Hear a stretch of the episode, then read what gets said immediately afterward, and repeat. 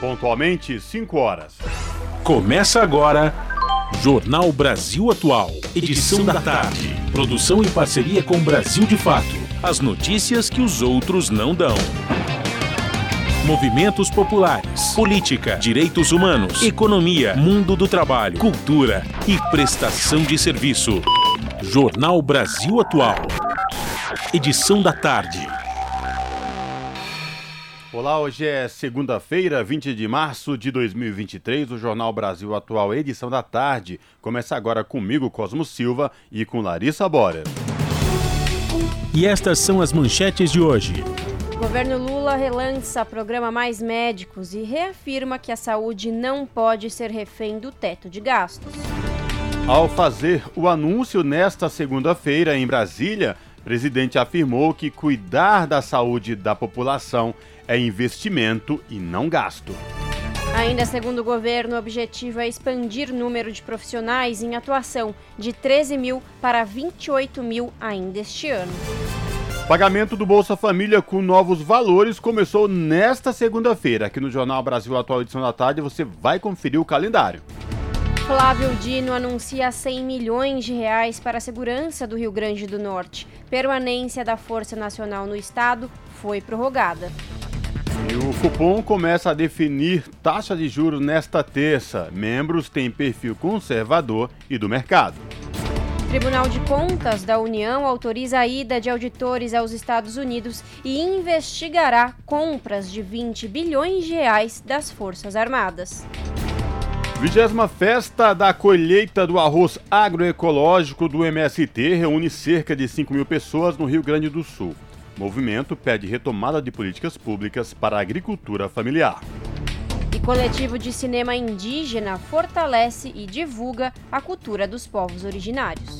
Participe do Jornal Brasil Atual por meio dos nossos canais. Pelo Facebook, facebook.com barra Rádio Brasil Atual. Ou no Instagram, arroba Rádio Brasil Atual. No Twitter, arroba RA Brasil Atual. Ou pelo nosso WhatsApp, o número é 11 96893 7672.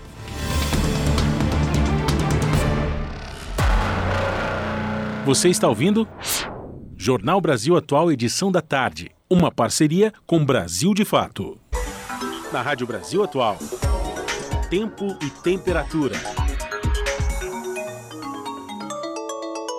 A primeira segunda-feira de outono de 2023 começa com poucas nuvens e sol aqui na capital paulista. O dia está um pouco mais quente, faz 29 graus. A possibilidade de chuva ainda nesta tarde e à noite. E as temperaturas caem para os 19 graus durante a madrugada. Segunda-feira de sol também no ABC. Os termômetros estão marcando 29 graus e pode chover entre a tarde e a noite. Durante a madrugada, as temperaturas caem para os 19 graus. Em Mogi das Cruzes, sol entre nuvens. Faz 29 graus e tem previsão de pancadas de chuva até a noite. Durante a madrugada, as temperaturas caem para os 18 graus. Em Sorocaba, no interior do estado, faz 31 graus. Segunda-feira de sol e nuvens e pancadas de chuva entre a tarde e a noite. Durante a madrugada, as temperaturas caem para os 19 graus. Daqui a pouco eu volto com a previsão do tempo para esta terça-feira. Na Rádio Brasil Atual, está na hora de dar o serviço. São 5 horas e 4 minutos. Vamos saber a situação do trânsito na cidade de São Paulo nesta segunda-feira, final de tarde. A CT, que é a Companhia de Engenharia de Tráfego aqui da capital, informa que neste momento são 213 quilômetros de lentidão em toda a cidade de São Paulo. Lembrando que esta nova metodologia da CT que vem sendo utilizada para conferir o índice de lentidão na cidade também inclui as rodovias que circulam a cidade de São Paulo. Lembrando aos motoristas que, por conta do rodízio municipal, não podem circular hoje no centro expandido veículos com placas finais 1 e 2. Trânsito aqui na Avenida Paulista, por enquanto, segue tranquilo, tanto quem vai no sentido da Consolação como quem vai no sentido do Paraíso. Larissa Borer e a situação do metrô e trens aqui da capital. Vamos lá, Cosmos. Segundo o site do metrô, todas as linhas operam em situação normal, tudo tranquilo. Mesma coisa CPTM. Segundo o site da CPTM, Companhia Paulista de Trens Metropolitanos, Todas as linhas operam em situação normal. E Cosmo, a CPTM lançou hoje uma campanha de conscientização para embarque e desembarque de pessoas com deficiência. A partir de hoje, segunda-feira, a CPTM iniciou uma campanha de conscientização e orientação para pessoas com deficiência, os PCDs, no embarque e desembarque. Por meio de avisos sonoros, TVs e redes sociais, a companhia irá reforçar seu comprometimento com atendimento humanizado e preferencial. Cosmo, vamos lá, como está a situação das rodovias nesta segunda-feira, como o Camilo bem lembrou, início de outono. Pois é, início de outono, mas aqui na região da Avenida Paulista a gente ouviu uns trovões, bum, fortes. Não chegou a chover, mas a gente ouviu trovões aqui na região da Paulista nesta tarde. Mas enfim, vamos falar da situação das rodovias Anchieta e Rodovia dos Imigrantes. Segundo a Ecovias, que é a concessionária que administra o sistema Anchieta e Imigrantes, as duas rodovias, tanto quem vai aqui da capital e do ABC Paulista rumo à Baixada Santista, e quem sobe de lá da Baixada para o ABC e capital, utilizando tanto a rodovia Anchieta como a rodovia dos imigrantes, tranquilo para quem desce e para quem sobe. Larissa, bora! Até a tia Maria ouviu e ligou pra dona Valda. Sintoniza no dia. A Rádio Brasil Atual, lá tem jornalismo de verdade. E tem música de primeira, 100% brasileira. Sem preconceito e sem jabá. É a Rádio Popular. De um povo sem medo de viver e de cantar. Avisa a todos, dá um salve, manda um zap. Essa rádio é nossa voz, Brasil Atual 98.9. O som no WhatsApp não fica muito bom, né, senhor? Jornal Brasil Atual. Edição da tarde. 5 horas mais 7 minutos. E o governo do presidente Lula lançou oficialmente nesta segunda-feira a nova versão do programa Mais Médicos, agora chamado formalmente de Mais Médicos para o Brasil. Serão 15 mil novas vagas, o que deve elevar o número de profissionais contratados pelo programa para 28 mil até o fim deste ano. A cerimônia do relançamento ocorreu nesta segunda-feira no Palácio do Planalto. Além do presidente Luiz Inácio Lula da Silva, do PT, participaram do evento Nízia Trindade, ministra da Saúde, Camilo Santana, ministro da Educação, entre outros. Camilo Santana iniciou sua fala pedindo uma salva de palmas a todos os profissionais de saúde do Brasil que, segundo ele, foram verdadeiros guerreiros na pandemia. Em seguida, o ministro da Educação parabenizou o presidente Lula e a ministra da Saúde, Nízia Trindade, afirmando que de imediato foi retomado vários programas voltados à pasta da saúde que estavam interrompidos. É, presidente, eu queria a minha palavra, enquanto ministro da Educação desse país, primeiro dizer que o presidente, assim que assumiu o posto comandante-maior dessa nação, várias áreas e vários programas que estavam interrompidos, e um deles era na área da saúde. De imediato, o presidente Anísia já anunciaram, já está em execução um programa de cirurgias eletivas nesse país, inclusive para acabar com as filas, presidente, porque é um sofrimento de um cidadão passar muitas vezes um ano, dois anos esperando por uma cirurgia nesse país. Portanto, parabéns pela sensibilidade do presidente do Ministério, que já repassou recursos para todos os estados da federação, para que essas filas de cirurgias sejam reduzidas ou eliminadas. Esse é o grande desejo do presidente da República.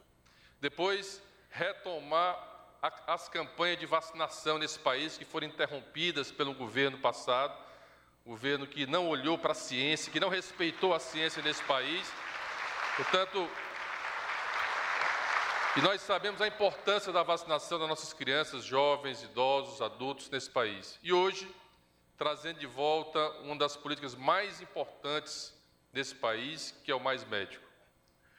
Porque muitas vezes só sabe o que significa quem está lá na ponta, lá no município, lá na comunidade, que tem um problema da saúde do seu filho, do seu pai, da sua mãe, que precisa do sistema público e quando chega na unidade básica de saúde, que é a porta de entrada do SUS, não tem médico, não tem especialista para atender a sua filha e muitas vezes nós sabemos a dor da família por conta disso.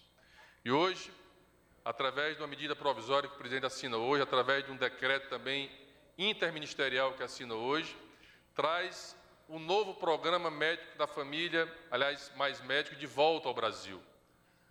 O próprio vírus institucional mostrou que será o recorde com 28 mil médicos esse ano implantados em municípios em todo o país.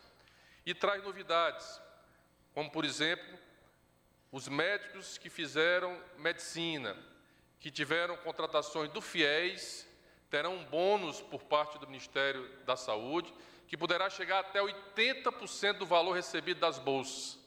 Isso significa um estímulo, porque foi detectado a grande rotatividade desses médicos, a evasão dos médicos nesse programa e a necessidade de ter estímulos que possam garantir a permanência e esse, e esse, e esse percentual chegará a 80% nas áreas mais vulneráveis e mais remotas desse país. Após o discurso de Camilo Santana, a ministra da Saúde, Nízia Trindade, teve a palavra e, ao subir no púlpito, foi ovacionada por todos. Durante sua fala, a ministra afirmou que uma das prioridades do novo programa Mais Médicos é propor um caminho mais amplo para a formação dos especialistas. O Mais Médicos voltou voltou para responder ao desafio de garantir a presença de médicos aos cidadãos, às brasileiras e brasileiros dos municípios mais distantes dos grandes centros e das periferias das grandes cidades que sofrem com a falta de acesso a essa atenção tão importante. Voltou como parte fundamental do fortalecimento da atenção primária em saúde lançado em 2013 no governo da presidenta Dilma Rousseff, o programa Mais Médicos, como política pública para enfrentar a falta de médicos nas equipes de saúde da família, implementar mudanças na sua formação, bem como ampliar vagas de graduação de medicina no interior e garantir vagas de residência para os egressos dos cursos médicos.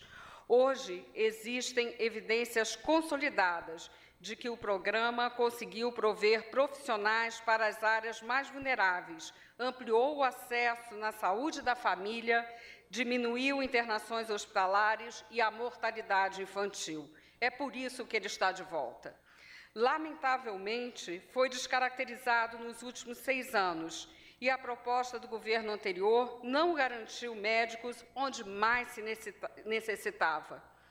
O ano de 2022 finalizou com mais de 4 mil equipes da saúde da família sem médicos, o pior cenário em 10 anos, afetando principalmente as áreas e as pessoas em situação de vulnerabilidade. Um dos mais importantes méritos do programa Mais Médicos é a prioridade para a formação no Sistema Único de Saúde, no trabalho das unidades básicas de saúde pois é no cotidiano dos serviços de saúde que são vividos os problemas e construídas soluções através de um processo de educação permanente. Daí a importância de estarmos juntos aqui, ministro Camilo, por, por essa agenda de trabalho. Essa iniciativa de retorno do programa Mais Médicos, na nova etapa hoje inaugurada, ela propõe um caminho mais amplo para a formação de especialistas. Faz parte também de um conjunto de ações de educação pelo trabalho a que o ministro Camilo já fez referência, residências em saúde e propostas ainda em formulação como jovens especialistas. Nízia também esclareceu qual será o total de novas bolsas de residências médica e multiprofissional.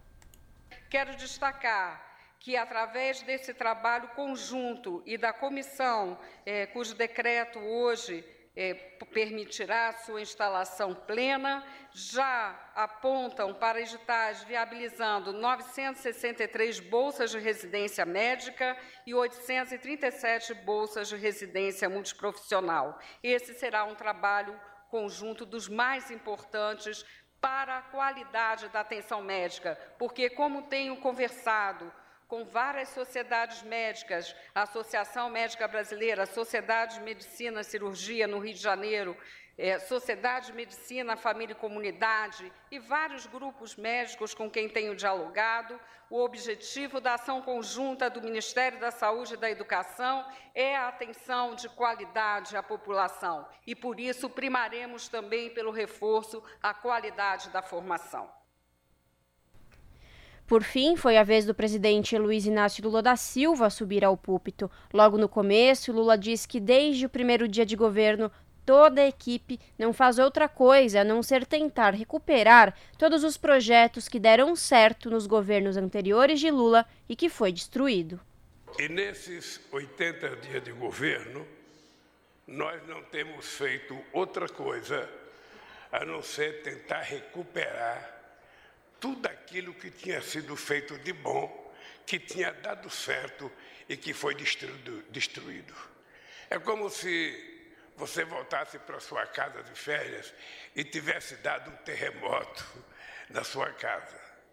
Ou seja, você teria que colocar cada peça no lugar outra vez para saber se você ia melhorar, se você ia comprar outra. É o que nós estamos fazendo. Nós assumimos o compromisso de, nesse primeiro 100 dias, fazer o levantamento da realidade desse país descobrimos o grau de destruição a que o país foi submetido nesses últimos seis anos, e a nossa tarefa, ao invés de ficarmos falando mal de quem destruiu, é a gente tentar preparar o país para o próximo período.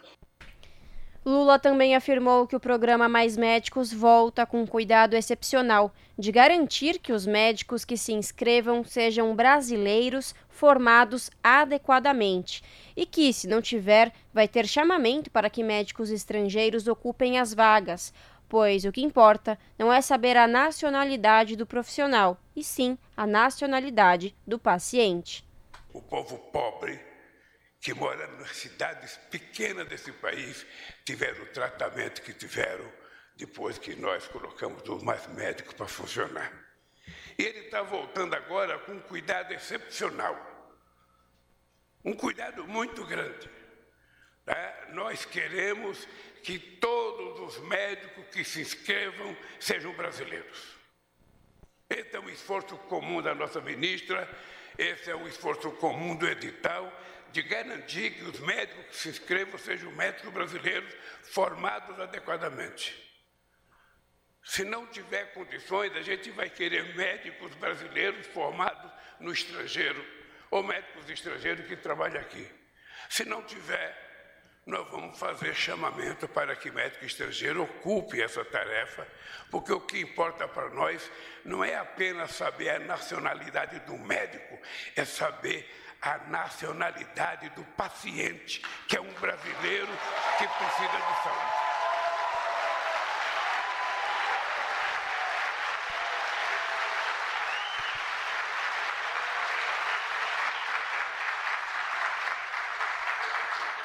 Somente, somente quem mora na periferia das grandes cidades, somente quem fora nas cidades pequenas do interior sabe o que, que é a ausência do médico. Sabe o que, que é uma pessoa começar com uma pequena dor de cabeça, depois vir a falecer porque não tinha ninguém para fazer uma consulta e receitar um remédio. A história que essa menina nos contou aqui, pode ficar certo, Messias, que é a história de milhões de pessoas ainda hoje nesse país. Porque muitas vezes a gente que mora nos grandes centros urbanos, ou sobretudo quem mora aqui no Pano Piloto em Brasília, não se dá conta da realidade do que é esse país longe do poder. Não se dá conta. Tem hospitais maravilhosos, tem médicos maravilhosos, nós já avançamos de forma extraordinária, temos uma qualidade de medicina excepcional para quem pode pagar.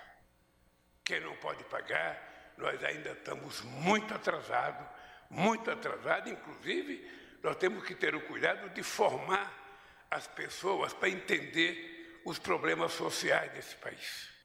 Ou seja, você não pode tratar a educação como gasto. Você não pode tratar a saúde como gasto, porque não tem investimento maior do que você salvar uma vida, do que um cidadão estar pronto para o trabalho. Ou seja, como é? Como é que você pode colocar uma coisa como a saúde dentro do teto de gasto?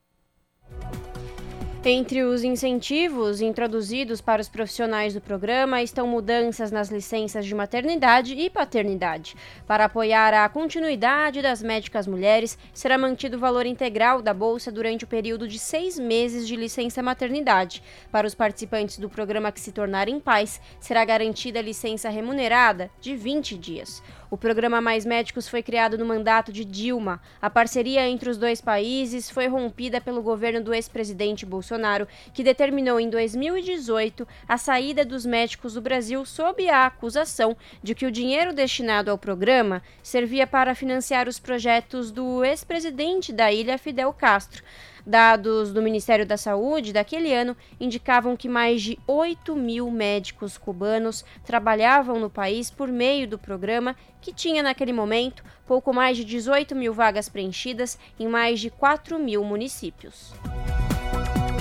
São 5 horas e 21 minutos. E o Tribunal de Contas da União autoriza a ida de auditores aos Estados Unidos e investigará compras de 20 bilhões de reais das Forças Armadas.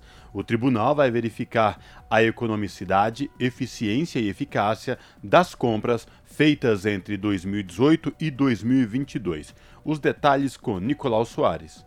O TCU, Tribunal de Contas da União, autorizou uma inspeção para investigar compras realizadas por unidades das Forças Armadas entre 2018 e 2022. A averiguação é referente a um montante de 20 bilhões de reais em gastos efetuados nos Estados Unidos. A autorização para averiguar as compras foi dada pelo ministro Bruno Dantas, presidente do TCU. Em quatro anos, as unidades da Marinha, do Exército e da Aeronáutica na capital americana registraram mais de 57 mil transações. A inspeção foi divulgada pelo jornal Folha de São Paulo e o despacho do TCU foi obtido pelo Estadão. Por conta da investigação, auditores do TCU ficarão em Washington de 12 a 20 de abril.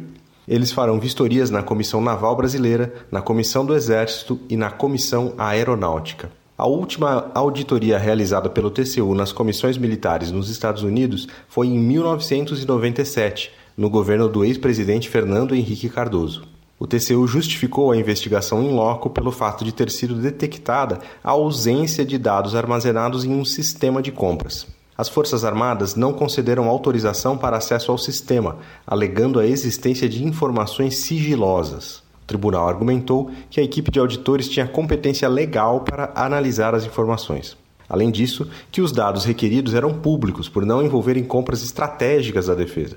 A inspeção será baseada em artigo do regimento interno do TCU para verificar as compras a partir de critérios de economicidade, eficiência e eficácia.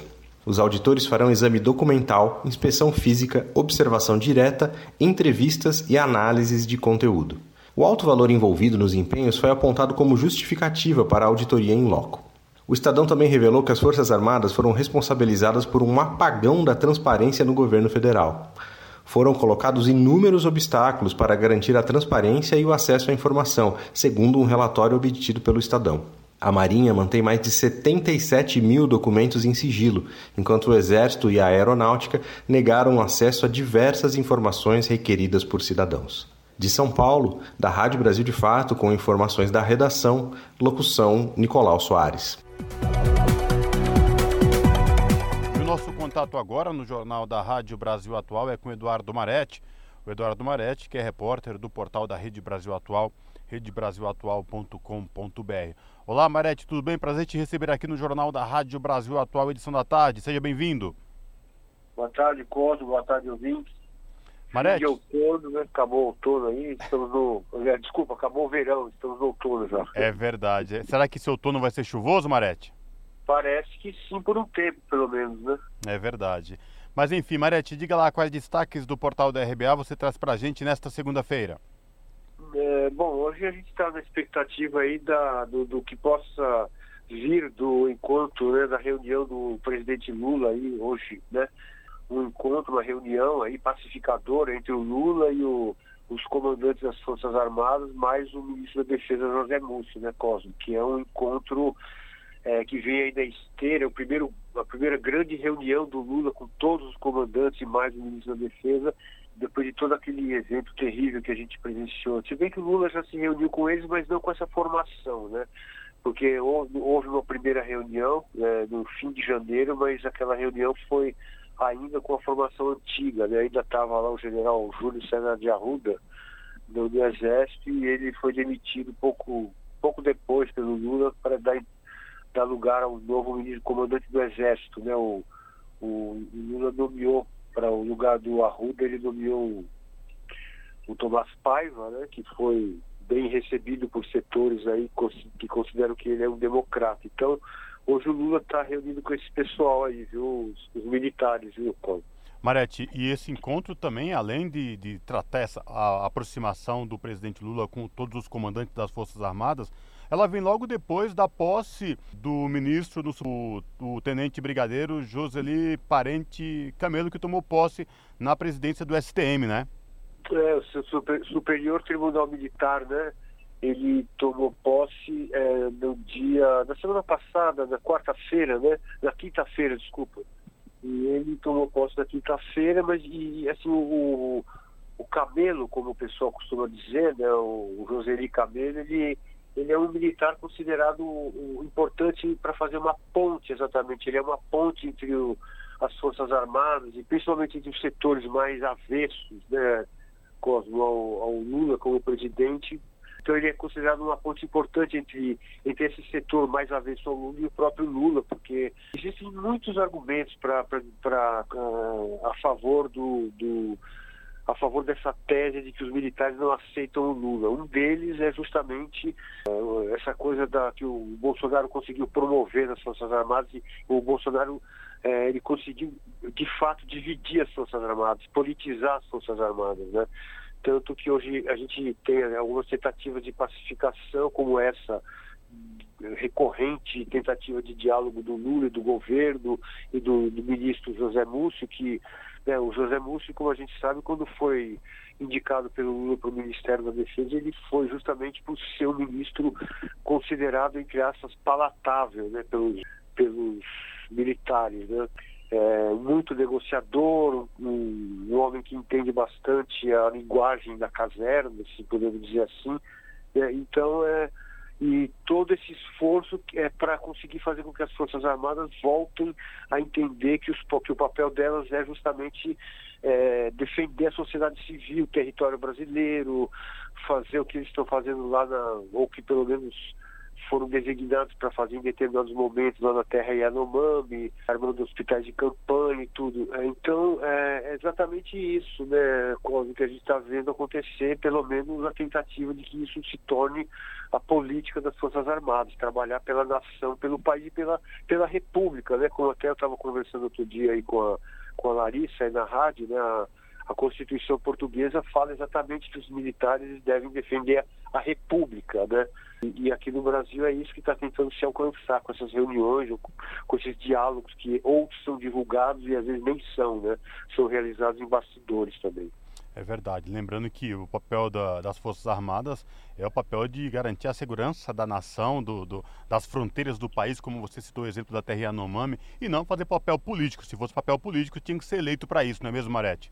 Exatamente, inclusive tem texto na, do deputado, deputado Carlos Aratini está tentando é, conseguir o número de assinaturas necessárias né, para fazer com que, com que se, instaura, se instaure a tramitação de uma PEC, uma, uma proposta de emenda à Constituição, para justamente tirar do artigo 142 aquele famoso termo garantia da lei e da ordem, né? Não sei se está lembrado que é, a gente falou muito disso durante a campanha bolsonarismo, né? Daqueles quartéis ali, onde tinha aquele movimento obscurantista, as pessoas às vezes acreditavam em disco voador, às vezes rezavam indo para pneu de caminhão e tal, e às vezes citavam o artigo 142 da Constituição Federal, que segundo eles permitiria que o Exército tivesse uma intervenção militar, né? Que é justamente a garantia da lei e da ordem, que está realmente na Constituição esse termo, mas não para que aconteça um golpe militar como eles achavam que era, era, era permitido por essa, era autorizado por esse artigo é, da Constituição. Né? O que, que é o Carlos Zaratin? Ele quer justamente tirar, eh, eh, tirar da Constituição esse termo, porque até mesmo alguns constitucionalistas consideram que ele dá mesmo brecha, ou ele é ambíguo, e por isso que, que o Bolsonaro, inclusive ele pessoalmente, vivia citando esse artigo, né? insuflando os seus seguidores a, a citar isso, que acabou virando uma, mais uma das verdades entre aspas, do bolsonarismo. Né? Vamos aí, vamos esperar 72 horas que, né, que o 142 vem aí. Não sei se você ouviu, chegou a se tornar até uma piada, mas o fato é que eles acreditavam mesmo nisso. E é para evitar que esse, essa ambiguidade prevale, permaneça que o Zaratini está querendo. O Zaratini e outros estão né, querendo fazer um, texto que suprima da Constituição esse termo né, que popularmente se conhece como GLO. Né? Bom, eu reforço o convite aí para os nossos ouvintes aqui no Jornal da Rádio Brasil Atual, edição da tarde, acessar o portal da Rede Brasil Atual, redebrasilatual.com.br e conferir na íntegra esta reportagem aí do Eduardo Marete, que vai continuar acompanhando os desdobramentos desta reunião. Marete, obrigado mais uma vez por falar com a gente aqui no Jornal da Rádio Brasil Atual, edição da tarde, viu? Abraço. Um abraço, Cosmo, um abraço, ouvintes. Falamos aqui com Eduardo Marete, no Jornal Brasil Atual. Jornal Brasil, Brasil Atual edição da tarde. 5 horas mais 31 minutos. E Dino anuncia 100 milhões de reais para a segurança do Rio Grande do Norte. Permanência da Força Nacional de Segurança no Estado foi prorrogada. Confira os detalhes com Renato Ribeiro. O ministro da Justiça e Segurança Pública, Flávio Dino, que desembarcou nesse domingo em Natal, anunciou nesta segunda-feira que o governo federal vai liberar 100 milhões de reais para investimentos na segurança do Rio Grande do Norte. São recursos do Fundo Nacional de Segurança Pública e do Fundo Penitenciário Nacional. Esse dinheiro será utilizado em obras, compras de equipamentos, aquisição de viaturas, além da construção de nova unidade prisional e ampliação do número de vagas nos presídios. O ministro explicou que são valores novos, além daqueles já destinados ao Estado. Flávio Dino disse também que o governo federal vai assumir três obras no Estado, do Instituto Técnico Científico de Perícia, do Regimento da Cavalaria da Polícia Militar e do Complexo da Polícia Civil. E com isso, os recursos que seriam destinados a essas obras serão liberados para que o governo do estado possa investir na compra de equipamentos. Nós estamos liberando capacidade de investimento do governo estadual. Além disso, nós vamos investir e destinar imediatamente ao estado viaturas e armamentos, armamentos, armas longas, como são conhecidas, é, são carabinas que vão ampliar o poder de resposta das polícias estaduais. Nós já temos, inclusive, uma parte desse equipamento comprado e que será entregue ao longo desta semana ou da próxima ao governo do Rio Grande do Norte. A governadora do Rio Grande do Norte, Fátima Bezerra, afirmou que os 100 milhões são um passo importante para o retorno da paz social no Estado. Mais policiais, aprofundar cada vez mais investigação, o setor de inteligência, bem como também os investimentos no sistema prisional, começando com a expansão de vagas, serão mais vagas, aquisição de equipamentos, bem como também fortalecimento das medidas exatamente de ressocialização. Fátima Bezerra anunciou que a permanência da Força Nacional de Segurança no Estado foi prorrogada e garantiu ainda que vai haver a reposição de todos os transportes escolares danificados nos ataques. Da Rádio Nacional em Brasília, Renato Ribeiro. As notícias que os outros não dão. Jornal Brasil Atual. Edição da tarde. Uma parceria com Brasil de Fato. Jornal Brasil Atual, edição da tarde, são 5 horas e 34 minutos. O Copom, que é o Comitê de Política Monetária, começa a definir taxa de juros nesta terça. Os membros têm perfil conservador e do mercado. Profissionais formados em escolas liberais e com carreira no mercado financeiro definem política monetária do país. Os detalhes com Daniel Lamir. A partir desta terça-feira, dia 21, a diretoria do Banco Central se reúne mais uma vez para decidir a taxa básica de juros da economia nacional, a chamada Selic. Hoje ela está em 13,75% ao ano é a maior taxa básica de juros real do mundo, que é o percentual dos juros menos a inflação. Esta será a segunda vez que a Selic entrará em debate desde que o presidente Luiz Inácio Lula da Silva, do PT, tomou posse em 1 de janeiro. Ele tem criticado publicamente o nível da Selic ao afirmar que taxas altas de juros prejudicam a retomada no crescimento do país. Seu governo, aliás, encontrou um cenário inédito na história do país pela primeira vez, um presidente não tem diretores do Banco Central indicados por ele. Mais do que isso, pela primeira vez, um presidente eleito vê esses membros indicados por um opositor declarado, o ex-presidente Jair Bolsonaro do PL. Fábio Fayad, presidente do Sindicato Nacional dos Funcionários do Banco do Brasil, acompanha as movimentações do governo sobre eventuais trocas no comitê. É a primeira vez que a gente tem um Banco Central autônomo e um presidente da República eleito com uma ideologia diferente do presidente que indicou esse, essa diretoria autônoma. Então é a primeira vez que a gente está vendo esse conflito, vamos dizer assim.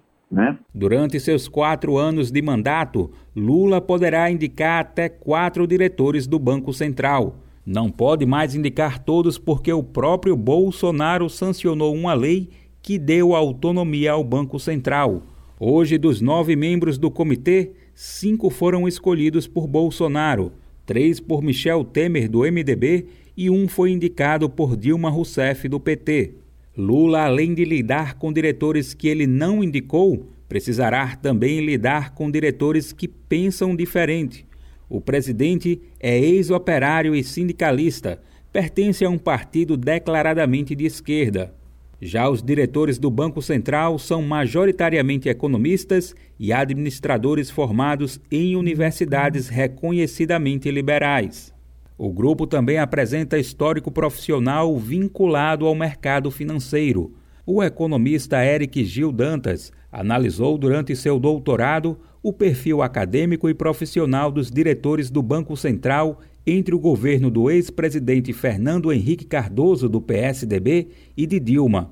Ele é também autor de um dos artigos do livro Os Mandarins da Economia, Presidentes e Diretores do Banco Central do Brasil. Segundo ele, profissionais formados em universidades progressistas dificilmente chegam à diretoria do Banco Central e, portanto, ao COPOM, Comitê de Política Monetária. Você, você estuda na, na Unicamp, você não vai para o Banco Central. Você estuda no FRJ, você não vai para o Banco Central. Você estuda na PUC Rio, estuda na FCB Rio, aí você tem muito mais chance, de, ou numa instituição ainda mais, né? se for para Princeton, MIT, Berkeley, é, universidades grandes dos Estados Unidos, é, ortodoxas do mainstream econômico, você tem uma chance muito maior de ir para o Banco Central. Eric Gil Dantas também afirmou que no Copom, o presidente do Banco Central e cada diretor tem direito a um voto. Entretanto, há diretores cujo posicionamento tem influência sobre a opinião dos demais. Isso ocorre justamente porque são os diretores responsáveis por monitorar variáveis decisivas para a definição da taxa básica de juros. Dantas explicou que esses diretores são historicamente oriundos do mercado financeiro. Confira mais detalhes sobre o assunto e o perfil completo dos diretores do Copom na versão online desta matéria no site brasildefato.com.br. Do Recife, da Rádio Brasil de Fato, com reportagem de Vinícius Konchinski. Locução: Daniel Lamir. E as centrais sindicais e entidades da sociedade civil vão às ruas nesta terça-feira para exigir a redução da taxa básica de juros, a Selic, praticada pelo Banco Central, que atualmente está em 13,75% ao ano, a mais alta do mundo.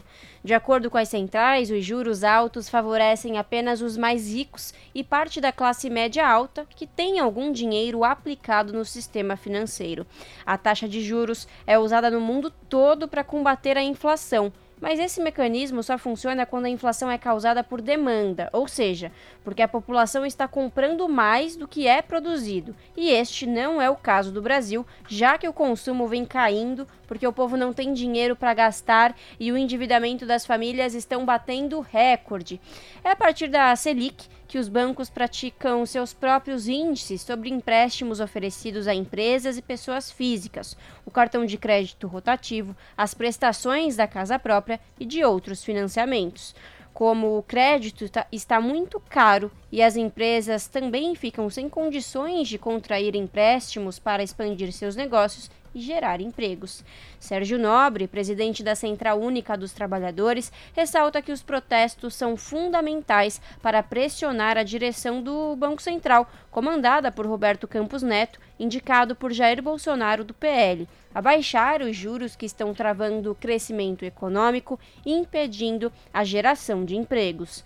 Os atos contra a alta taxa de juros do Brasil estão sendo promovidos pela CUT, Força Sindical, CTB, UGT, CSB, NCST, CSP, com lutas intersindical, a pública, além dos movimentos populares Povo Sem Medo e Frente Brasil Popular. São 5 horas e 40 minutos e ainda sobre a taxa de juros, com a demanda em baixa e os juros altos, algumas montadoras de veículos decidiram conceder férias coletivas à parte dos funcionários, acendendo o sinal amarelo no setor. Depois da Volkswagen em fevereiro, agora é a vez da General Motors, Hyundai e Stellantis, dona das marcas Fiat, Peugeot e Citroën, anunciarem paradas neste mês e no próximo. Algumas empresas já vinham sofrendo com falta de componentes, o que levou a sucessivas interrupções da produção desde 2020. Agora, segundo representantes do setor automobilístico, problemas como juros altos e inflação levam as montadoras a, como dizem, adequar a produção à demanda mais fraca. A Hyundai, por exemplo, informou que vai conceder férias coletivas a partir desta segunda-feira até 2 de abril para os três turnos de produção e áreas administrativas da fábrica de veículos em Piracicaba, no interior de São Paulo.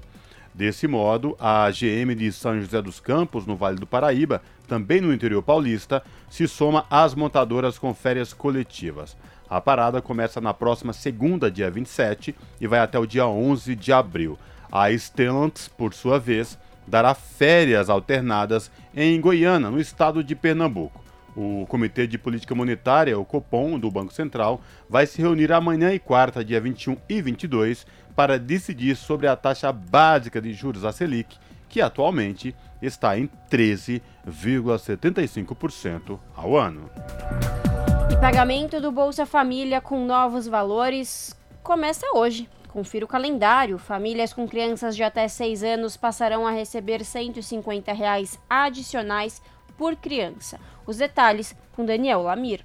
Começam a ser pagos nesta semana os novos valores do programa Bolsa Família, relançado oficialmente pelo presidente Luiz Inácio Lula da Silva do PT no começo do mês. Pessoas que têm o NIS, número de identificação social terminado em 1, já podem fazer o saque a partir desta segunda-feira, dia 20. A partir de agora, o programa terá novas regras. Famílias que têm crianças de até 6 anos de idade receberão um valor adicional de 150 reais para cada criança. Segundo os cálculos do governo, são cerca de 9 milhões de crianças nessa faixa etária, cujas famílias já começarão a receber o benefício ainda neste mês de março. De acordo com o Ministério do Desenvolvimento e Assistência Social, Família e Combate à Fome, que coordena o programa, quase 700 mil famílias que preenchiam os requisitos e estavam fora da lista de beneficiadas foram incluídas. Enquanto isso, cerca de um milhão e meio de famílias que não se enquadraram nos critérios foram descadastradas. Como as regras passam a valer neste mês, cada família beneficiada terá rendimento mínimo garantido de 600 reais. Além dos valores de 150 reais por crianças de até 6 anos, a partir de junho haverá novos adicionais. Para crianças e jovens de 7 a 18 anos, o acréscimo mensal será de 50 reais. Também serão acrescidos 50 reais em caso de mulher gestante. Os valores podem ser sacados com o cartão do Bolsa Família ou com o extinto Auxílio Brasil, caso a pessoa tenha sido beneficiária do antigo programa e também vá receber o Bolsa Família. O saque pode ser feito em agências da Caixa, incluindo caixas eletrônicos, casas lotéricas e lojas com a função Caixa Aqui. Confira o calendário completo de pagamentos do Bolsa Família neste mês de março no site brasildefato.com.br. Da Rádio Brasil de Fato com informações da redação no Rio de Janeiro. Locução: Daniel Lamir. Você está ouvindo? Jornal Brasil Atual, edição da tarde. Uma parceria com Brasil de Fato. Jornal Brasil Atual, edição da tarde, são 5 horas e 45 minutos. Atos na capital paulista relembraram o assassinato do estudante Alexandre Vanuc Leme, morto pela ditadura militar 50 anos atrás. Minhoca, como era conhecido, foi preso e morto devido à sua proximidade com o movimento estudantil e por pensar e defender um país livre do autoritarismo. Na época, a versão da ditadura era que o estudante tinha se jogado em frente a um caminhão na capital paulista, diferentemente do que aconteceu. Vanuc foi preso, torturado e assassinado pelo exército, o que foi atestado pela Comissão de Anistia em 2013. Confira na reportagem de Camilo Mota. O Instituto Vladimir Herzog, a Comissão Arnes e o Núcleo de Preservação da Memória e da Política organizaram na última sexta-feira atos em memória aos 50 anos do assassinato de Alexandre Vanuc Leme. A programação teve início às quatro da tarde na Sala dos Estudantes da Faculdade de Direito da Universidade de São Paulo, no Lago São Francisco. Ato realizado para relembrar a história recente do país e a repressão da ditadura militar que assassinou o estudante de geologia. Quando Alexandre Vanuc foi morto, Sueli Fará era estudante de comunicação e membro do Centro Acadêmico Lupe Cotrim na Escola de Comunicações e Artes da USP. Sueli não conviveu com Vanuc, mas era parte da legião de estudantes que tomaram a iniciativa de realizar o ato ecumênico para o colega da geologia, no dia 30 de março de 1973. O que a gente não pode esquecer num dia como esse é como um gesto coletivo, anônimo, de puro repúdio e cansaço, de sentir medo e de ficar em silêncio e de dizer que a gente não queria mais aquilo. E que hoje a gente vive os dias que vivemos, que não são bons também, mas nem de longe o que foram aqueles dias em 1972. Então, hoje, o que não pode ser esquecido é como tem poder de modificar a realidade quando pessoas se unem fraternalmente por alguém que, que as pessoas nem conheciam e lotamos aquela Catedral da Sé. E chegamos em paz. E fomos embora em paz, mas o regime nunca mais, a partir daquele dia, ficou em paz.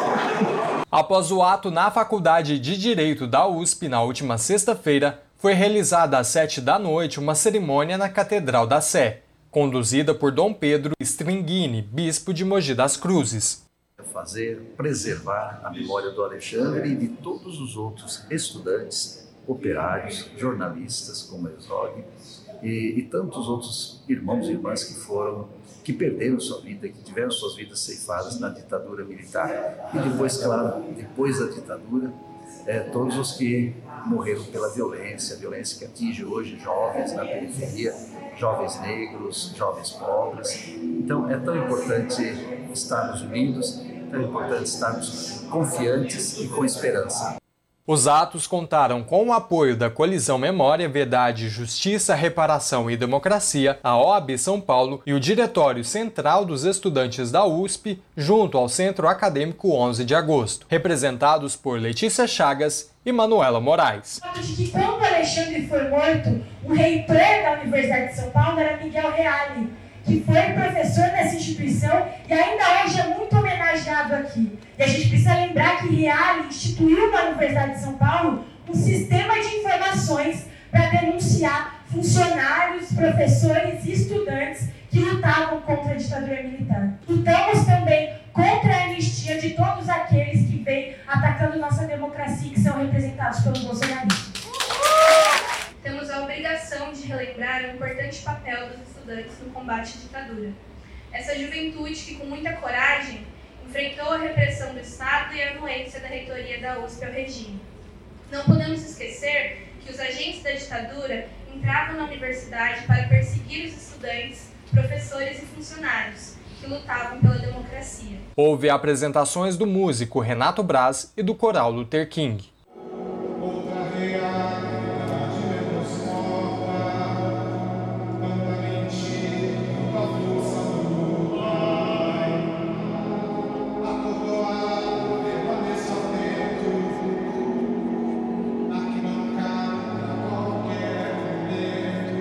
Minhoca, como era conhecido Alexandre Vanucci, era o mais velho de cinco irmãos e entrou na universidade em 1970 após conquistar o primeiro lugar no vestibular aos 19 anos. O prazer por estudar aproximou o estudante ao movimento estudantil e da luta política. Ele ingressou na Aliança Libertadora Nacional, a ALN, para enfrentar os militares. O grupo lutava pela abertura democrática no país, que só foi concretizada em 1980.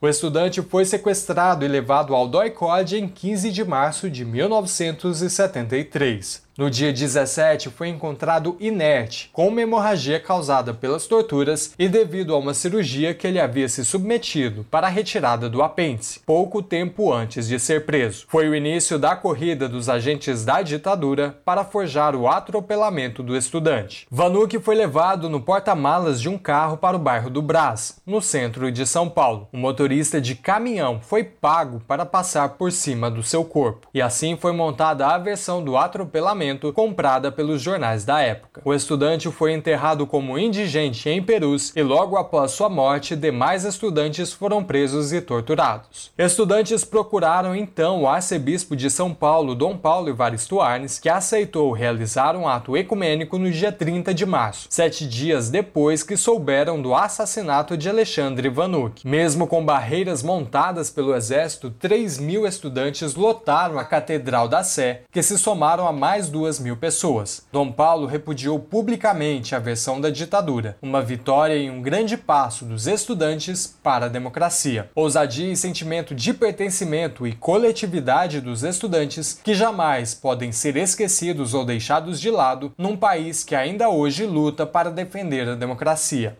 Há 10 anos, a Comissão de Anistia do Ministério da Justiça reconheceu que Alexandre Vanucci Leme foi vítima do Estado e da tortura e violência dos militares. Camilo Mota, Rádio Brasil Atual e TVT. São 5 horas mais 52 minutos. Ministério Público Federal e Ministério Público da Bahia pedem anulação de licenciamentos de complexo eólico em Canudos. Empreendimento afeta comunidades tradicionais e ameaça a arara azul de Lear, ave em risco de extinção. Confira os detalhes com Sara Fernandes.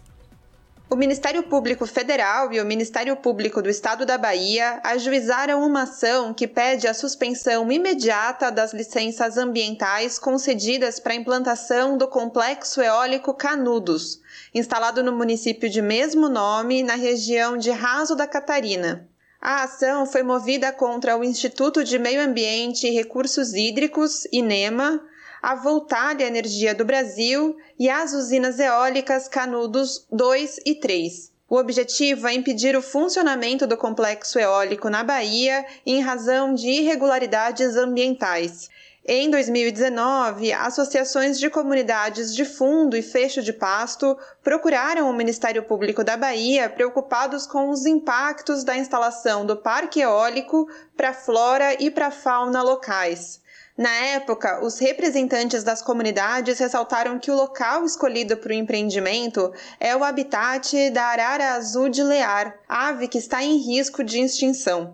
De acordo com o Instituto Chico Mendes de Conservação e Biodiversidade, a arara azul de Lear é uma espécie endêmica da Bahia, cuja população atual é estimada em 1.700 indivíduos.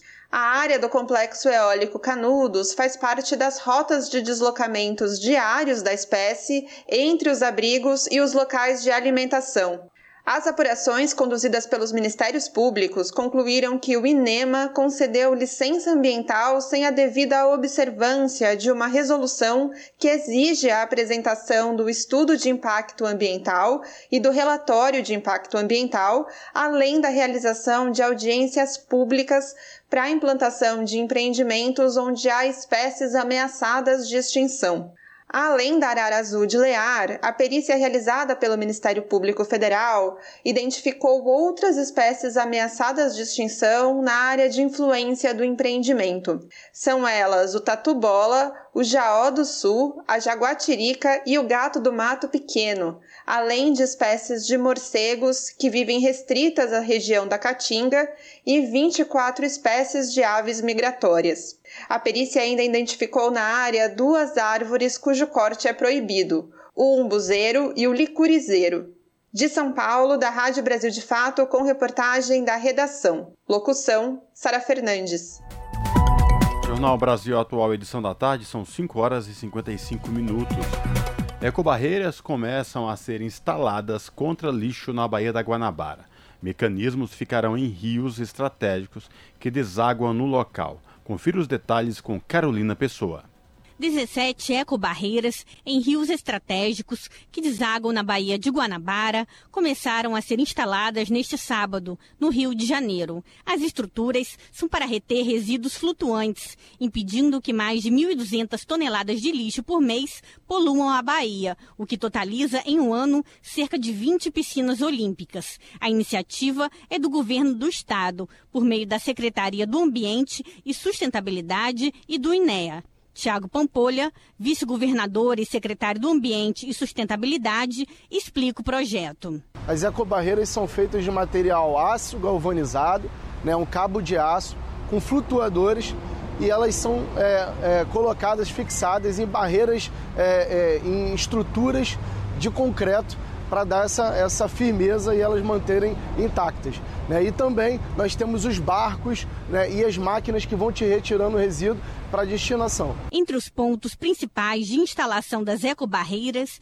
estão os rios Pavuna Meriti, o Canal do Cunha e o Rio Sarapuí. Juntos, eles são os principais responsáveis pelo deságue de resíduos na Bahia. O lixo recolhido será encaminhado para um centro de tratamento de resíduos. A Baía de Guanabara é uma das maiores do mundo e sua poluição é considerada como um dos mais graves problemas ambientais do estado do Rio. Da Rádio Nacional no Rio de Janeiro, Carolina Pessoa. E Polícia Federal deflagra pela operação contra a exploração sexual em Roraima. Mulheres e adolescentes eram levadas para garimpos ilegais. Confira os detalhes com Carolina Pessoa.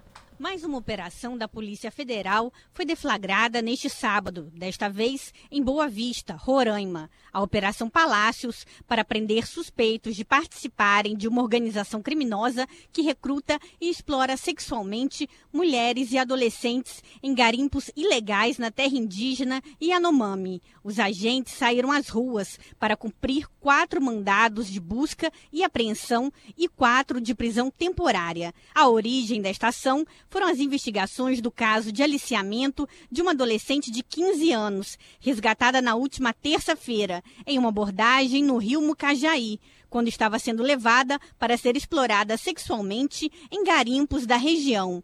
A Polícia Federal identificou três pessoas envolvidas na logística e na operacionalização do esquema. O crime era articulado por meio de perfis falsos em redes sociais. Os aliciadores ofereciam trabalho no garimpo, com a promessa de ganhos altos em dinheiro. Quem aceitava as propostas era conduzida por um motorista para uma pista clandestina de avião de onde eram transportadas para áreas do garimpo. Como chegavam em condições precárias, as vítimas eram exploradas sexualmente para pagar dívidas, que poderiam passar de 10 mil reais. A Polícia Federal disponibiliza um telefone de contato para denúncias de situações de exploração e abusos como essas. Em Roraima, o número é 95 3621 1500.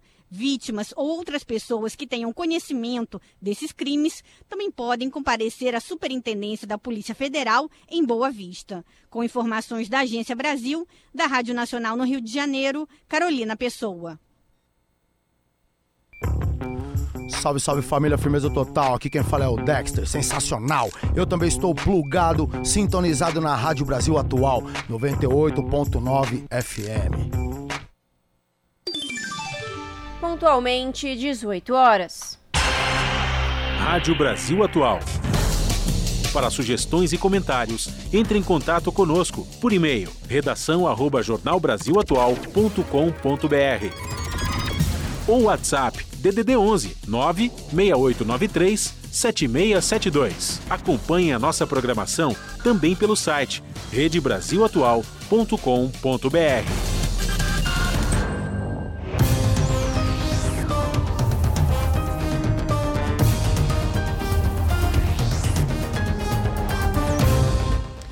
E chegou o momento de fazer conexão com a redação do seu jornal para saber quais são os destaques da edição desta segunda-feira. O seu jornal começa logo mais às 19 horas na TVT, canal digital 44.1 ou pelo canal do YouTube, youtube.com/redetvt. No comando dela, a apresentadora Ana Flávia Quitério. Boa noite, Ana.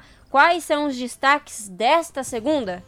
Olá, Lares e Cosmo, uma excelente segunda e semana para vocês e para todos os ouvintes da Rádio Brasil Atual. E vamos mais uma vez com os destaques da edição de hoje aqui do seu jornal. Começando pelo estudo que revela que está faltando educação sexual nas escolas e que a prática, né, contribui inclusive para o combate ao bullying. No governo Lula, a expectativa é de que as propostas apresentadas no levantamento possam ser acatadas para a formulação de novas políticas para que as crianças e também adolescentes tenham o direito à informação através da educação em sexualidade. Outro assunto aqui no seu jornal é de movimentos sociais e sindicais, eles lutam para que empresas se comprometem, comprometam com Marco de Direitos Humanos. Como é que funciona? Esse projeto de lei, ele tramita na Câmara dos Deputados para promover políticas públicas nesse sentido. E no caso, né, a gente pode exemplificar o, aonde foi que as empresas errou, errou muito e não prestou muita atenção, muito atendimento. Vamos exemplificar aí no caso do rompimento da barragem de Fundão, lá em Minas Gerais, o derramamento de petróleo no litoral nordestino também, a gente pode colocar como exemplo. E o alto índice de poluição da atividade siderúrgica, por exemplo, né, são exemplos aí da falta de compromisso das empresas com a legislação. É preciso ficar atento. E para finalizar, o deputado federal Luiz Felipe de Orleans e Bragança, ele quer criar uma emenda na Constituição para destruir, sim, a Justiça do Trabalho. É isso mesmo, é a única palavra que eu consigo de, para definir o que ele quer é destruição. Se essa medida chegar a ser votada, ações contra o trabalho semelhante, por exemplo, ao que estamos vendo, que é o trabalho escravo, né, como casos que aconteceu no Rio Grande do Sul, tivemos agora recente também no Rio de Janeiro. A gente for parar para contar, em todos os estados existem casos assim, só que não existe uma fiscalização, né? Só também não foi exposta para a mídia. Ou seja, casos como que temos acompanhado recentemente ficarão mais difíceis de serem realizadas, né? Então é muito importante que isso é, nem quer que, se, que chegue em, em, nenhuma nem na Câmara, enfim, não, não chegue a ser votado, porque é algo para se destruir mais uma vez aí a Justiça do Trabalho. Bom, esses foram os destaques da edição de hoje aqui do seu jornal. Mas não se esqueçam que mais notícias e informações completas vocês acompanham pontualmente às sete da noite comigo. Bom programa, Lares e Cosmo. Um beijão grande para todo mundo e eu aguardo vocês. Até lá. Jornal Brasil Atual, edição da tarde. Uma parceria com Brasil de Fato. Jornal Brasil Atual, edição da tarde, são 6 horas e 4 minutos. Vigésima festa da colheita do arroz agroecológico do MST reúne cerca de 5 mil pessoas no Rio Grande do Sul. O movimento celebra a colheita estimada em 16 mil toneladas e pede retomada de políticas públicas para a agricultura familiar. Os detalhes com Daniel Lamir. Um dia de celebração da luta pela reforma agrária e dos seus frutos para o povo brasileiro e para a natureza. Assim foi a vigésima festa da colheita do arroz agroecológico realizada pelo MST, Movimento dos Trabalhadores e das Trabalhadoras Rurais Sem Terra, nesta sexta-feira, dia 17. O encontro reuniu cerca de 5 mil pessoas de movimentos sociais e populares do campo e da cidade, convidados internacionais, autoridades, lideranças políticas e presenças ilustres. E, óbvio, com muita comida saudável. O tradicional momento místico realizado pelo MST em seus eventos abriu o dia. A intervenção demarcou as enormes diferenças entre o agronegócio e a produção agroecológica da agricultura familiar. De um lado, veneno, desmatamento, fome, condições degradantes do trabalhador e enriquecimento de poucos, representados por nomes de multinacionais do agrotóxico, uso de motosserra e cruzes pretas. De outro lado, a diversidade e a força da luta do povo do campo e da cidade, representadas por mulheres e homens, jovens e idosos, povo negro, LGBTQIAP+. Também um respeito ao meio ambiente, o cuidado com o bem-estar social e a saúde das pessoas, ilustrados pela fartura do modo de produção agroecológico e bandeiras de luta de movimentos populares. Paulo Teixeira, ministro do Desenvolvimento Agrário e Agricultura Familiar, esteve presente e destacou as experiências do MST como referência para mudanças nas políticas do setor. Ele também esteve presente na inauguração da biofábrica Ana Primavese no local. De uma mudança na nossa agricultura, de uma transição para uma agricultura ecológica, regenerativa, sem venenos. E é por isso que eu quero saudar essa experiência de bioinsumos que eu vi hoje aqui para a produção de um arroz orgânico. Aqui é uma faculdade de agronomia, é uma faculdade de zootecnia, de biologia. A culinarista e apresentadora Bela Gil também participou da festa. Ela falou da sua paixão pelo MST e seu trabalho na democratização da alimentação, principalmente a alimentação saudável. Ao Brasil de Fato, Bela Gil defendeu a missão do MST na produção de alimentos. É muito importante porque a gente precisa dessa transição do modo, né, de, dos meios de produção e do modo de produção, principalmente daquilo que a gente é, consome de alimentos. Então, tendo o MST mostrando essa possibilidade, essa alternativa é fundamental porque mostra que é possível. Outro destaque na programação da festa foi a participação dos assentados na cerimônia simbólica de abertura da colheita. O ato demarcou a produção que levou o MST a ganhar o título de maior produtor de arroz orgânico da América Latina. Neste ano, o movimento espera colher cerca de 16 mil toneladas do grão. São 3,2 mil hectares de plantação sob responsabilidade de 352 famílias e 22 assentamentos do Rio Grande do Sul. As principais variedades plantadas são o arroz agulhinha e o cateto.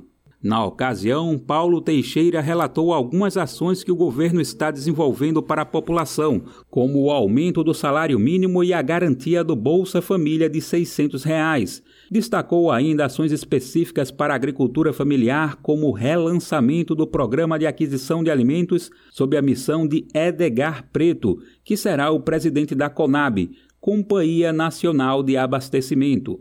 O ministro também citou a volta da educação no campo e a remodelação de crédito, em especial para as mulheres, e o potencial da transição para uma agricultura ecológica e regenerativa.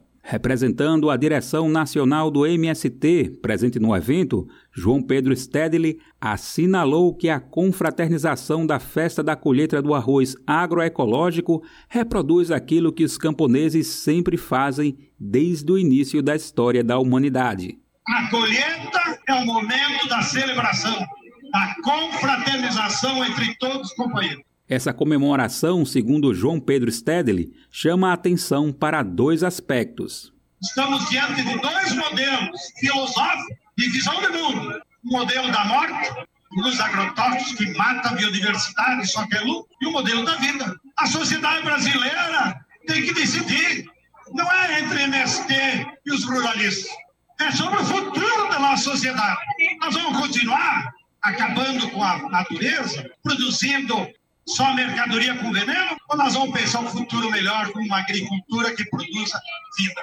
Segundo João Pedro Stedley, a eleição de Lula foi uma abertura das portas, mas a luta de classe não terminou, apenas recomeça em outro patamar. Da Rádio Brasil de Fato, com reportagem de Marcelo Ferreira de Viamão, no Rio Grande do Sul. Locução: Daniel Lamir. 6 horas mais 10 minutos.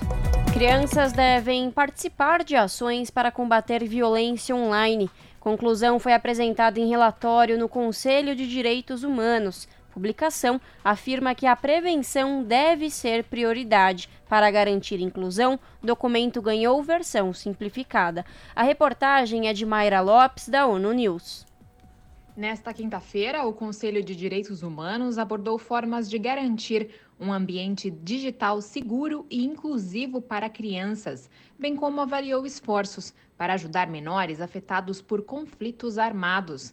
A representante especial do secretário-geral sobre violência contra a criança apresentou seu relatório destacando que as múltiplas crises globais aumentaram a vulnerabilidade de crianças carentes. Os destaques do relatório também foram publicados em uma versão ilustrada, com uma linguagem acessível aos jovens. O documento em inglês pode ser encontrado no site do Conselho de Direitos Humanos.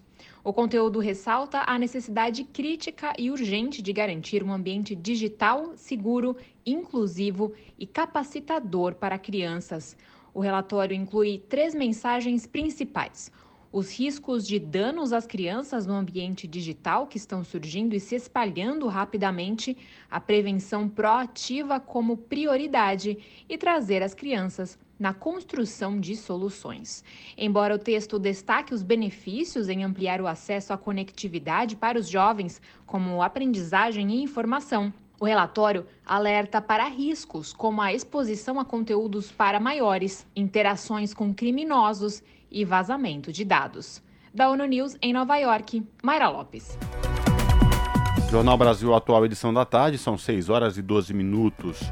Lançado em novembro do ano passado, o Chat GPT, uma chatbot que usa a inteligência artificial para interagir com humanos de forma realista, tem surpreendido usuários e até especialistas em tecnologia. Aparentemente, tudo ou quase tudo que você quer saber pode ser respondido pelo robô desenvolvido por um laboratório estadunidense de pesquisa em inteligência artificial. Quem traz os detalhes é o repórter Kaique Santos. Entro no chat GPT e escrevo Olá. A resposta: Olá, como posso ajudá-lo hoje? Faço a seguinte pergunta: Pode me dizer o que é a inteligência artificial e o Chat GPT? Em poucos segundos, a plataforma desenvolvida pela OpenAI me explica. A inteligência artificial é um campo da ciência da computação que se concentra no desenvolvimento de algoritmos e sistemas que podem executar tarefas que normalmente requerem inteligência humana, como reconhecimento de fala, visão computacional, tomada de decisão, processamento de linguagem natural, entre outras. A IA usa uma variedade de técnicas, incluindo aprendizado de máquina, redes neurais, lógica simbólica, algoritmos genéticos, entre outras. E é exatamente essa a tecnologia usada pelo Chat GPT, lançado em 30 de novembro do ano passado. Ao contrário dos demais chatbots que nem sempre entendem questionamentos feitos ou dão respostas limitadas, o Chat GPT lembra uma Alexa que tudo sabe e responde, mas conversa por texto e não por voz. A definição de ChatGPT, segundo ele mesmo, é a seguinte: o ChatGPT, ou Chat Generative Pre-trained Transformer Tree, é o modelo de linguagem natural de grande escala desenvolvido pela OpenAI, construído com a arquitetura GPT 3.5. Ele é capaz de gerar texto coerente e natural a partir de um contexto dado, permitindo uma interação mais sofisticada e fluida entre humanos e computadores. O Chat GPT pode ser usado em diversos aplicativos, como assistentes pessoais, chatbots, sistemas de resposta automática, entre outros, conclui. São respostas até para perguntas complexas dados de forma coesa. O ChatGPT é capaz de compor redações do Enem e ainda escrever em linguagens de programação. Especialistas acreditam que a tecnologia pode acabar com o sistema de busca do Google. Para gerar as informações pedidas pelos usuários, o software conta com um grande banco de textos disponíveis na internet, como artigos, notícias e até mesmo publicações do Twitter. O robô é capaz de tirar dúvidas gerais, contar piadas, resolver problemas matemáticos e até dar conselhos amorosos. Mas, por se tratar de inteligência artificial, o Chat GPT não está livre de polêmicas. Até que ponto confiar nas informações disponibilizadas pelo robô? A própria empresa desenvolvedora já admitiu que o chatbot pode dar respostas aceitáveis e até fáceis de acreditar, mas incorretas ou talvez sem sentido, e é um problema que ela considera desafiador porque pode contribuir para disseminar desinformação. E você já usou o ChatGPT?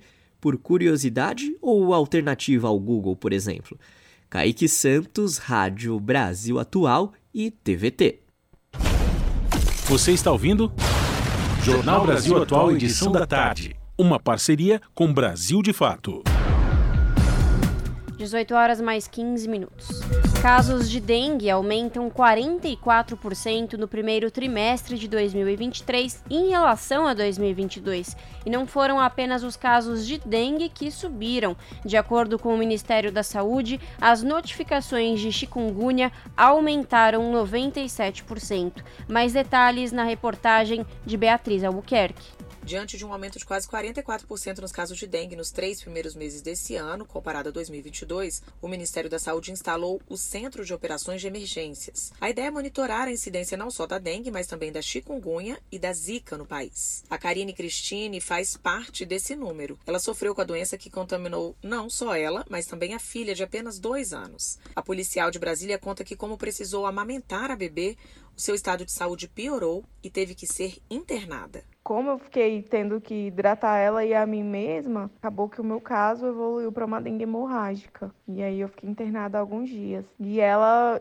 ela teve febre, né, durante três dias, ficou sem comer, ficava muito chorando bastante, né? E não foram apenas os casos de dengue que subiram. De acordo com o Ministério da Saúde, as notificações de chikungunya aumentaram 97%. A pasta deve reforçar o monitoramento do cenário das arboviroses em todo o país, além de sensibilizar a população para controlar o avanço da transmissão dessas doenças. O médico infectologista Julival Ribeiro diz que neste ano além do aumento do número de casos de dengue, há também mais mortes pela doença. Ele faz um alerta sobre as complicações dessas doenças e destaca que pequenas atitudes podem evitar a contaminação. Não deixar água parada, é, você não deixar lixo parado, ou seja, a gente tem uma importância muito grande né, para evitar os criadouros. E a outra coisa importante é que nós já temos a vacina da dengue indicada já para determinados faixa etária e com isso nós vamos melhorar muito o número de casos de dengue aqui no Brasil. Os especialistas recomendam que em caso de febre, dores no corpo e dores de cabeça é preciso buscar ajuda médica. Da Rádio Nacional em Brasília, Beatriz Albuquerque. São 6 horas e 18 minutos. E o Ministério da Saúde descartou quase um milhão de canetas de insulina de ação rápida durante a gestão de Jair Bolsonaro do PL. Avaliados em quase 15 milhões de reais, os produtos usados para diabetes perderam a validade de setembro de 2020 a junho de 2021. Os lotes eram parte de uma compra de 4 milhões de tubetes feitas em 2018. A Folha de São Paulo já tinha apurado que os dados sobre o estoque perdido da saúde que deixaram de ser sigilosos ainda mostram que foram descartados 39 milhões de imunizantes contra a Covid-19 até o fim de fevereiro, avaliados em 2 bilhões de reais. Na gestão Bolsonaro também foram perdidas terapias de alto custo, remédios para pessoas vivendo com HIV/AIDS, entre outros produtos. E carteira de motorista deverá informar tipo sanguíneo, fator RH e condição de doador ou não de órgãos. Projeto nesse sentido pode ser votado na próxima reunião da Comissão de Constituição e Justiça. Os detalhes com o repórter Bruno Lourenço. O autor da proposta, senador Rodrigo Cunha, do União Brasil de Alagoas, diz que a informação relativa ao tipo sanguíneo pode facilitar o atendimento de urgência ou emergência em casos de acidentes graves ou em outras situações que demandem socorro médico e haja necessidade de transfusão urgente de sangue. O tempo gasto nessa identificação pode significar a diferença entre a vida e a morte. O relator Fabiano Contarato, senador do PT do Espírito Santo, detalhou o projeto ele altera o artigo 159 do Código de Trânsito Brasileiro para inserir ali, entre os dados que deve estar constando na Carteira Nacional de Habilitação, o tipo sanguíneo, o fator RH, condição de doador ou não doador de órgãos e tecidos, ressalvada a opção do titular pela não inserção dessa informação. Se aprovado pela Comissão de Constituição e Justiça e não houver recurso para nova votação no plenário, o projeto segue para análise da Câmara dos Deputados. Da Rádio Senado, Bruno Lourenço. São 6 horas e 20 minutos. Campanha arrecada absorventes para moradoras de comunidades do Rio de Janeiro. Falta de acesso ao item de higiene é conhecido como pobreza menstrual. Confira os detalhes com Carolina Pessoa. No Rio de Janeiro, o metrô e a ONG Absorvendo Amor estão promovendo uma campanha para arrecadar absorventes para meninas e mulheres em situação de vulnerabilidade social, moradoras de comunidades próximas ao sistema metroviário. A iniciativa, que faz parte das ações pelo mês da mulher, acontece nas estações Carioca, Central, Jardim Oceânico, Largo do Machado e Pavuna. Os produtos podem ser depositados até o dia 31 deste mês, em uma caixa nas estações durante o horário de funcionamento do metrô. Constança Del Poço, fundadora da ONG Absorvendo Amor, fala sobre a importância social da iniciativa. Vai desmistificar o tabu, vai garantir que isso seja algo conhecido como algo natural. O nosso trabalho, nosso projeto trabalha para garantir que a pobreza menstrual não seja mais um tabu na consciência coletiva.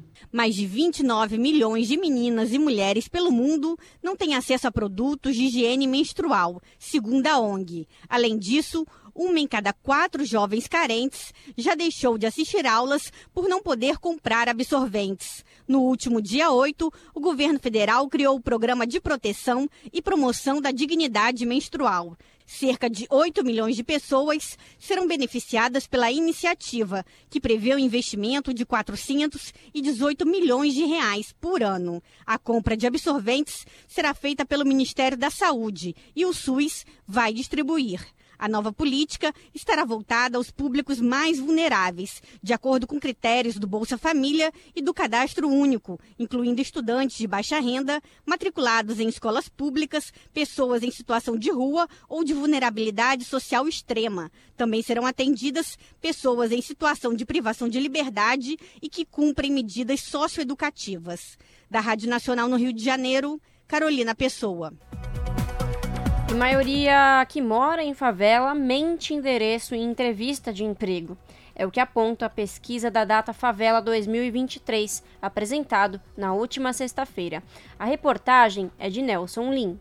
Seis em cada dez moradores de favela que não querem ser estigmatizados pela pobreza e violência já mentiram sobre o endereço de seu domicílio em entrevistas de emprego. Se, por um lado, há o estigma criado pelas pessoas que não moram nas favelas, elas próprias se associam a palavras como superação, família e alegria.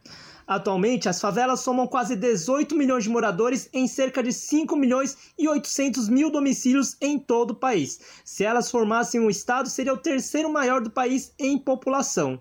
Estes são os dados da pesquisa da Data Favela 2023 apresentado nesta sexta, sobre sonhos e hábitos de consumo dos moradores das comunidades.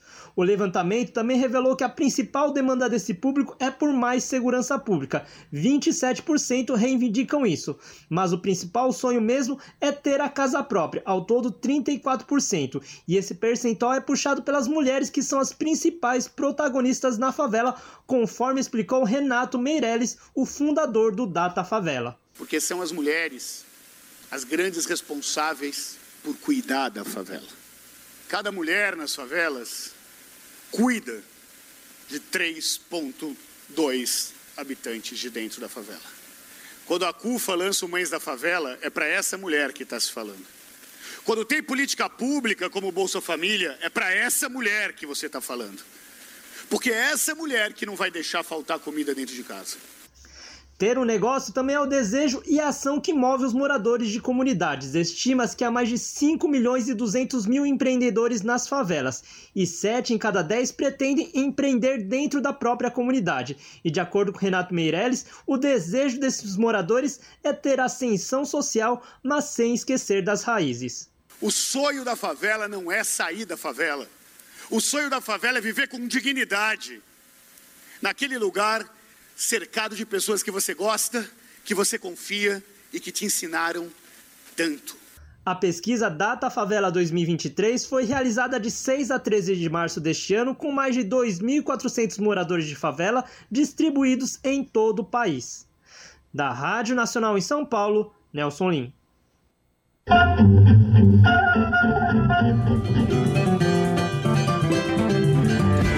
Mosaico Cultural, uma produção Rádio Agência Brasil de Fato.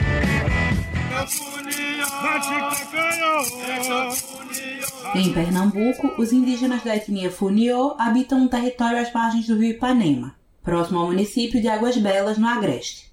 Além da tradição e da religiosidade, os Funiô trazem a preservação e a valorização da própria cultura como uma marca.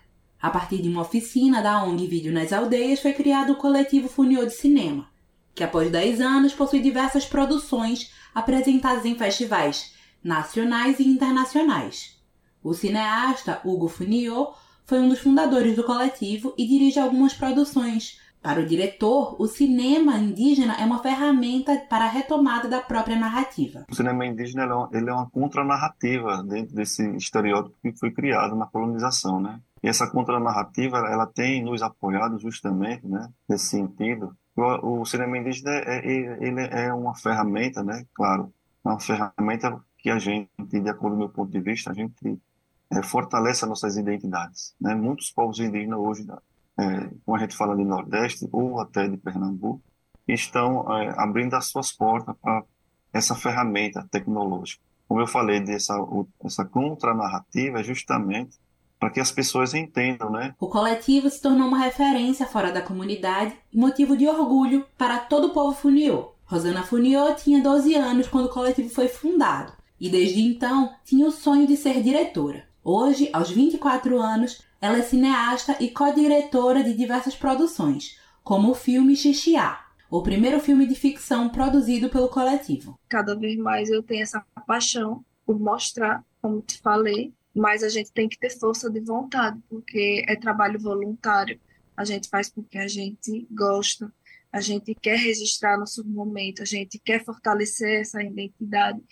E até hoje, nosso objetivo é registrar essas vivências que, em sua essência, são nossas. A cineasta destaca que as produções do coletivo transportam o espectador para dentro da aldeia Funiô e levam a cultura da etnia e a força dos povos originários por onde quer que passem. Quero sempre mostrar às pessoas para eles ter, estar por dentro da nossa tribo, entendeu? Conhecer tudo, né? Através das histórias dos ancestrais que contam, né, assim, nossas origens. As produções audiovisuais realizadas pelos povos originários são uma forma de demarcar no cinema a voz e a estética da cultura de cada etnia. Para quem quiser conhecer os filmes e a cultura funiô, é só acessar o canal Coletivo Funiô de Cinema. E no canal Vídeo nas Aldeias é possível conhecer filmes de coletivos indígenas em todo o país. Para o cineasta Hugo Funiô, Cada passo e cada produção importa. A gente está buscando esse espaço de voz,